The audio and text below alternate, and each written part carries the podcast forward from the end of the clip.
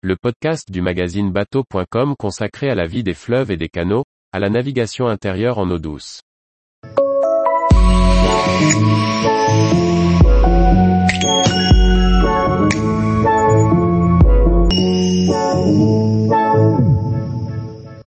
Marais Poitevin, à la découverte d'un monde d'eau douce, au naturel. Par Olivier Chauvin. Le marais est un monde qui ne s'apprécie pleinement qu'à bord de plates locales. Entrons à pas de loup dans ce labyrinthe aquatique, que le bateau froisse à peine et que la nature referme bien vite.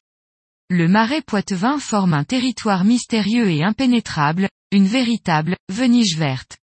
On le découvre à bord de plates traditionnelles, au départ de l'un des nombreux embarcadères qui proposent des excursions autonomes ou guidées dans les canaux, rigoles et autres conches. Une sortie hors du monde, de ces frénésies et qui laisse du verre au cœur pour un bon moment. Le marais Poitevin est né au Moyen Âge de la poldérisation de l'ancien golfe des Pictons.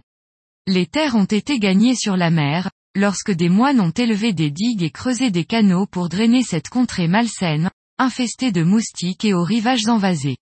Les digues préservent toujours, tant bien que mal, les terres de l'eau salée, tandis que les rigoles drainent l'eau douce et permettent de réguler les niveaux. Le marais Poitevin, couvre environ 110 000 hectares. Il est sillonné de multiples canaux, rigoles et fossés articulés autour de la Sèvre niortaise et de ses affluents.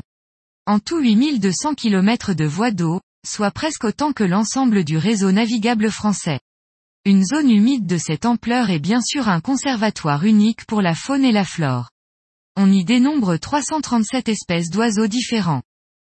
Les plates maraîchines sont noires, carrées de l'avant et fines de l'arrière. Elles sont désormais équipées de bancs pour permettre aux visiteurs de partir en excursion, seuls ou accompagnés d'un batelier. Au moment de choisir un embarcadère, il est facile de trouver celui qui propose de vrais bateaux traditionnels, fins, légers et tellement agréables à manier dans les rigoles à peine plus larges que. Les plates se manient à la pelle, autrement dit à la pagaie simple qui sert à la propulsion et à la direction. Les bateliers manient aussi la pigouille, une longue perche ferrée avec laquelle ils prennent appui sur le fond. Le geste est élégant et efficace, mais l'encombrante pigouille n'est appropriée que dans les espaces ouverts. Dans les lieux les plus touristiques, les rives sont littéralement couvertes de bateaux et par les beaux dimanches, une joyeuse foire d'empoigne a lieu quand ils partent ou rentrent. Pourtant, dès que l'on quitte la Sèvre pour entrer dans le marais, le calme se fait et on change de monde. Les embarcadères fournissent un croquis proposant des itinéraires et des poteaux indicateurs repèrent chaque embranchement.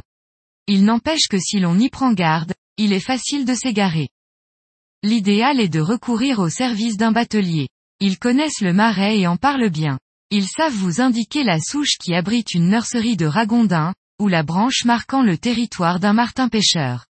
Enfin, ils savent tout sur la pêche à l'anguille qui fut une des grandes ressources du marais, avant que la captation des civelles aux estuaires ne provoque sa quasi-disparition.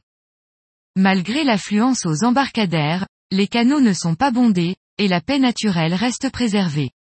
On se laisse cueillir par un sentiment de cathédrale verte qui se dégage des voûtes d'arbres.